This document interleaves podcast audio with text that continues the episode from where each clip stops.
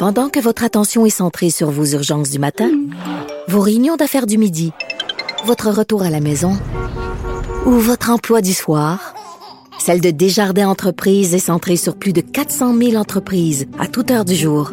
Grâce à notre connaissance des secteurs d'activité et à notre accompagnement spécialisé, nous aidons les entrepreneurs à relever chaque défi pour qu'ils puissent rester centrés sur ce qui compte, le développement de leur entreprise.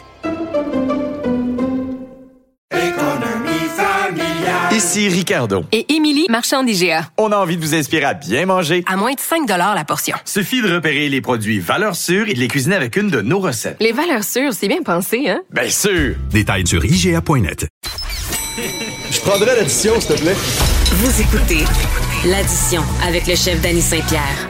La saison de la production agricole bat son plein. Euh, on s'est entretenu il y a une quarantaine de jours avec euh, M. Marcel Groslot, qui est président directeur général de l'Union des producteurs agricoles du Québec, euh, en ce qui a trait à l'accueil des travailleurs immigrants, de leur traitement, de leur quarantaine. Puis là, c'est l'heure de faire un petit update. M. Groslot, bonjour. Oui, bonjour, Dani. Comment ça se passe maintenant à l'aéroport? Est-ce qu'on a réussi à avoir des gens qui communiquaient dans la langue d'origine de nos travailleurs? Est-ce que c'est moins, c'est moins gossant un peu?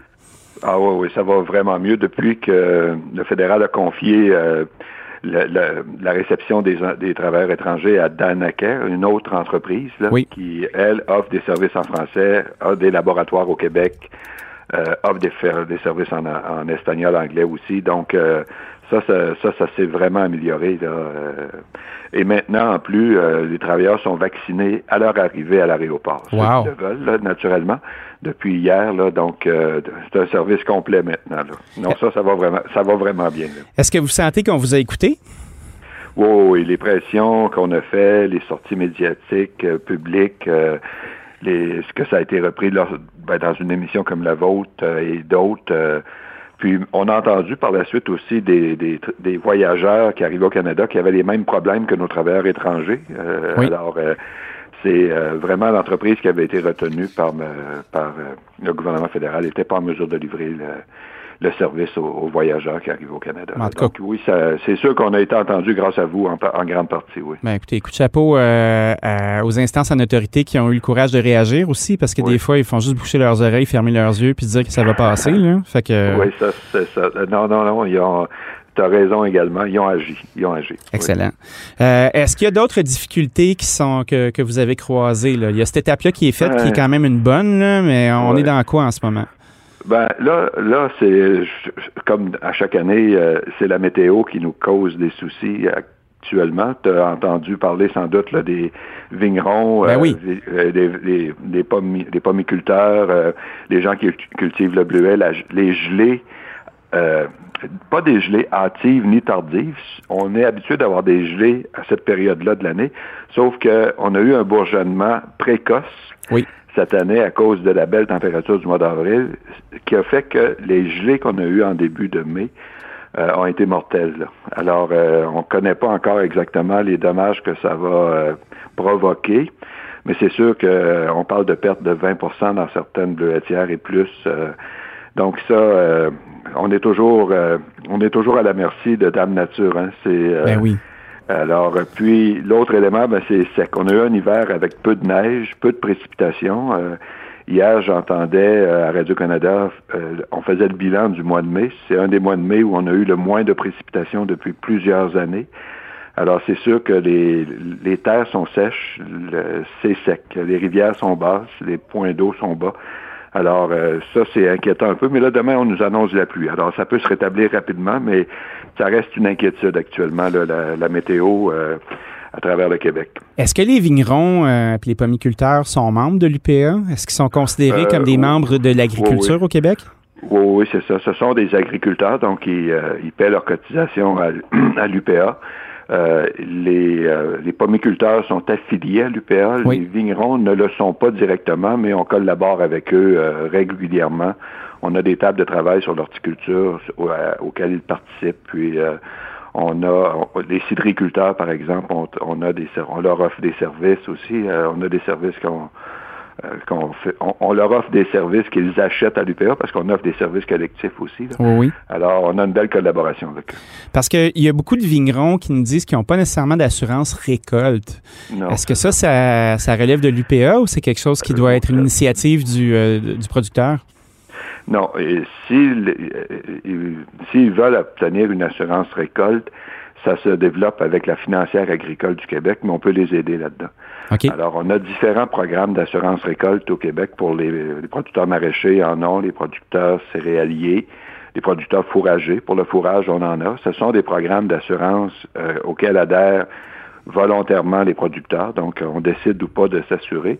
Puis, il y, a, il y a des formes de programmes qu'on appelle collectifs. Oui. Donc, collectifs. Donc, euh, on assure en moyenne collectivement euh, la récolte, euh, puis on, a- on, s'inscrit ou pas dans ce régime-là, euh, ou on a des programmes individuels. Lorsqu'on veut s'assurer euh, davantage pour différents risques, on, si le programme le permet, c'est possible de le faire. Donc, si les vignerons voulaient un programme, il faudrait s'asseoir avec eux et avec la financière agricole pour développer un programme d'assurance récolte. Oui, parce que c'est un, c'est un marché qui était très niche il y a de cela euh, Oui, même pas oui. cinq ans. Puis on regarde euh, à quel point l'industrie s'est développée, puis a compris quel était son marché.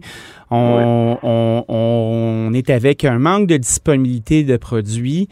Euh, je pense que c'est vraiment un, un Mm. Ça de l'agriculture qui commence à s'exprimer, là, puis qui vaut la ça peine. Serait une excellente, ça, ça serait une excellente idée parce que c'est euh, c'est euh, avec les la météo qui est variable maintenant de Oui. plus en plus, euh, il y a des les risques sont sont accrus. On a on a on a même de l'assurance récolte dans le pour les producteurs acéricoles euh, Ah, oui. à, travers le, à travers le Québec. Donc euh, c'est, c'est- c'est- ça serait très possible de développer un programme pour les vignerons du Québec. Puis c'est un programme qui est assu- dont les frais sont assumés en partie par le fédéral. là.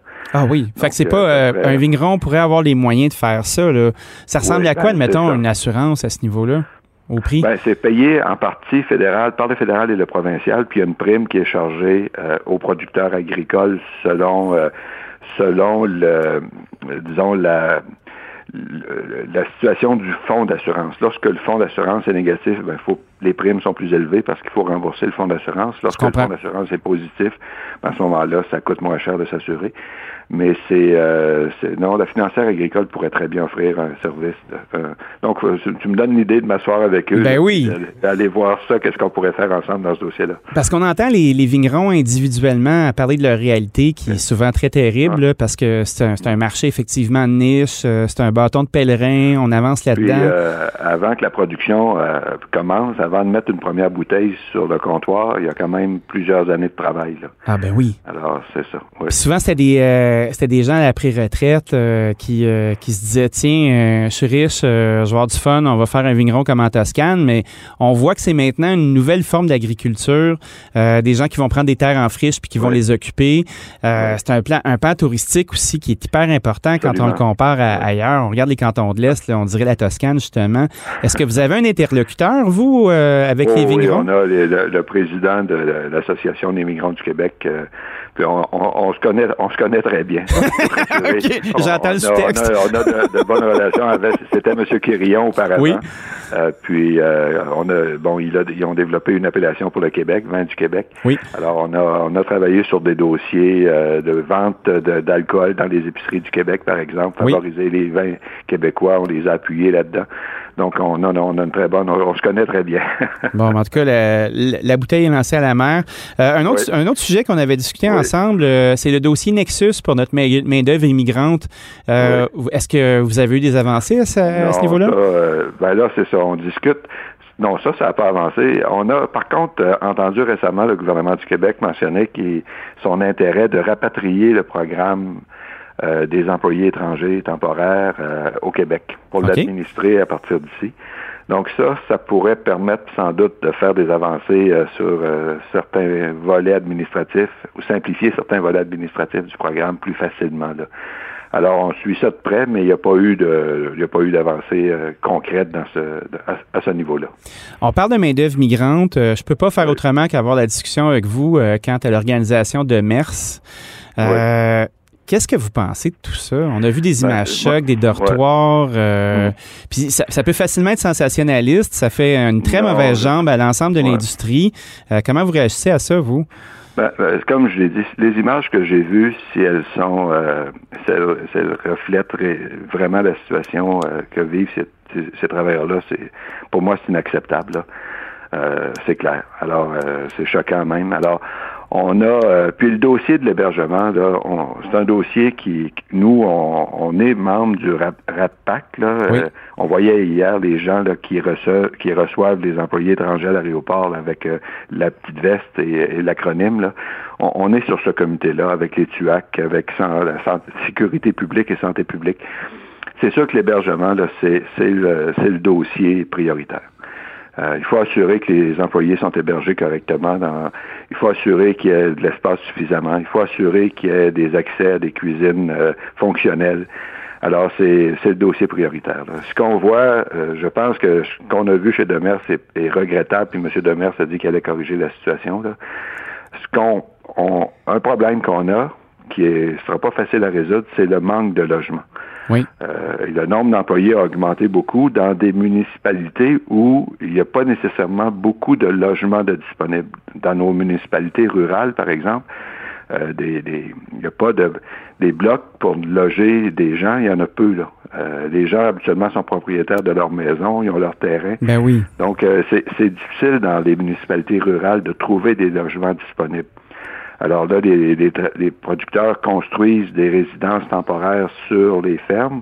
Ça prend des permis de la CPTAQ, ça prend des dérogations quelquefois au niveau au niveau de la CPTAQ, ça prend des permis municipaux pour le C'est faire. quoi la CPTAQ? Je m'excuse, je connais pas cet Euh, la acronyme. Commission de protection du territoire agricole, pardon. Oh. Alors, euh, c'est, c'est- c'est- mais il y a un enjeu là de disponibilité de logement. Oui. Et euh, on, faut régler ça. faut régler ça. Puis il faut assurer des logements sains, euh, salubres euh, et de l'espace suffisant là, pour que ces gens-là puissent euh, euh, être hébergés correctement. Qui serait en mesure de faire l'audit des installations puis d'être Bon. capable de s'assurer? euh, Est-ce qu'un Ça, organisme autonome peut être en place pour ça? Ben, ça relève déjà du fédéral, ça, parce que le, le programme est fédéral, puis on c'est c'est le gouvernement fédéral qui est responsable de faire des vérifications des, euh, des logements ou de l'hébergement. Il y a des ententes fédérales provinciales quelquefois où on confie à un organisme de la province de faire la vérification des logements pour le fédéral, mais ça relève des instances publiques de s'assurer de la qualité, de la salubrité des logements selon les normes négociées avec le euh, dans les ententes qu'on a avec le Mexique et entre autres. Là. Mais si, euh, si le, le Québec récupère ce dossier-là, est-ce que vous pensez que puisque c'est plus proche de chez nous, ça va être plus facile à contrôler, que ça va enlever un palier Ben, de complexité? Ben, c'est- d'abord une responsabilité des employeurs. là. Moi, je ne Oui. veux pas décharger la responsabilité des employeurs euh, vers les gouvernements dans ces dossiers-là, mais ça prend toujours de la surveillance. Alors, ça serait sans doute la, CSS, la CNESST au Québec là, qui est euh, responsable de la santé et sécurité des travailleurs, qui serait appelée à vérifier les, euh, les logements. Euh, nous, on n'a pas de problème, là, que ce soit une, une organisation provinciale ou fédérale, euh, qui, mais il faut que la vérification se fasse. Il faut que les employeurs sachent qu'il y a des conséquences si les logements sont pas adéquats. Monsieur Groslot, merci beaucoup d'avoir passé un moment avec nous. Euh, on se reparle euh, dans 40 jours pour voir comment vont les récoltes. Excellent. Merci, Danny. Au revoir. Merci, au revoir. Marcel Groslot, président directeur général de l'UPA, l'Union des producteurs agricoles du Québec. Euh, un petit suivi sur euh, conditions d'arrivée et conditions de logement, surtout de la main-d'œuvre migrante. On sent que les choses avancent, évoluent pour le mieux.